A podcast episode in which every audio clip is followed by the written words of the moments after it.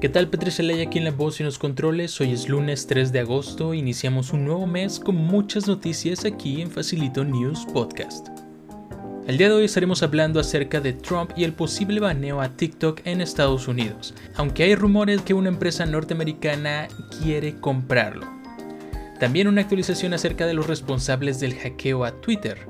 Un pequeño adelanto, esas personas fueron arrestadas. Asimismo, sobre el regreso de los astronautas a la Tierra, entre otras noticias importantes de eventos de tecnología. Esto es Facilito News. Comenzamos.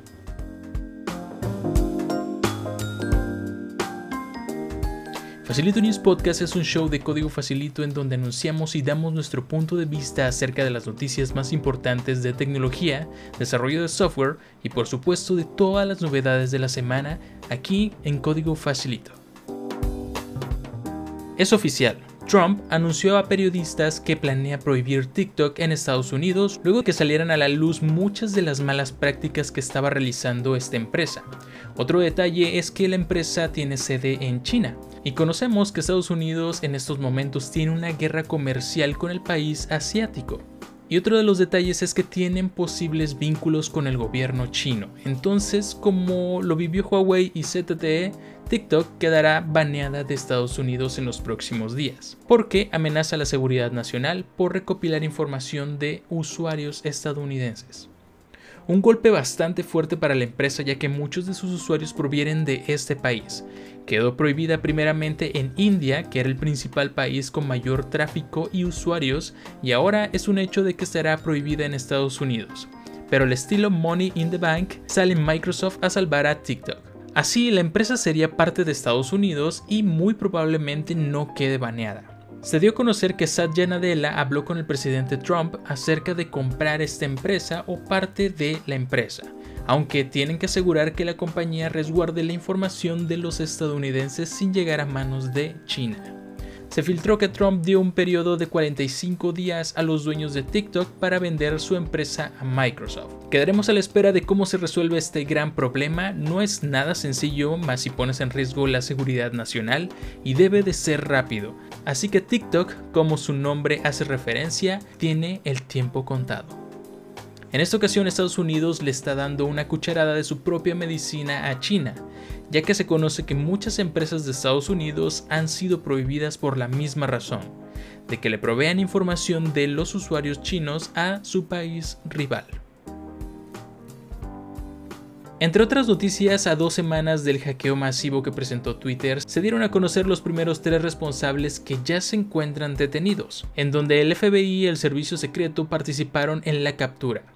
El detalle con todo esto es que arrestaron a un joven de 17 años y al tratarse de un menor su identidad no fue revelada, pero comentaron que podría enfrentar cargos por fraude, intrusión y hasta lavado de dinero. El fiscal comentó que no estamos ante un joven ordinario de 17 años y comunicó que todo este proceso se trataría como adulto, aclarando que los cargos por fraude en la ley de Florida permite que a los menores se les procese como adultos. A los cómplices también se le han imputado cargos. Mason Shepard, de 19 años, quien es originario de Reino Unido, así como Nima Faseli, de 22 años. Muy jóvenes para tener problemas a nivel nacional. Estoy seguro que no dimensionaron el alcance y el problema en el que se estaban metiendo. Pero este hecho se añade a la lista de cosas que puedes hacer para arruinar tu juventud.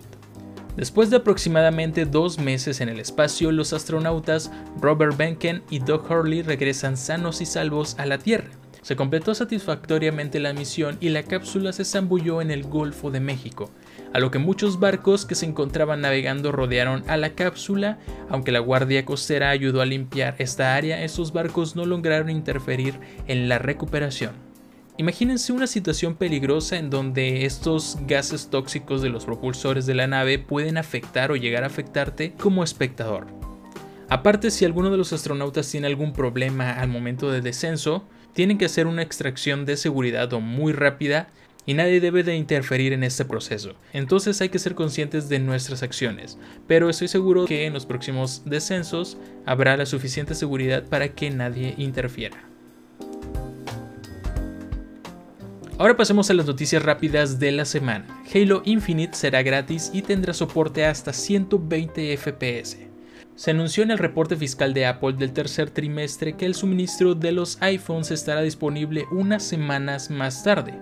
Galaxy Unpacked 2020 se celebrará el 5 de agosto. Se filtra el nuevo Samsung Galaxy Z Fold 2. Cuphead llega a la PlayStation 4.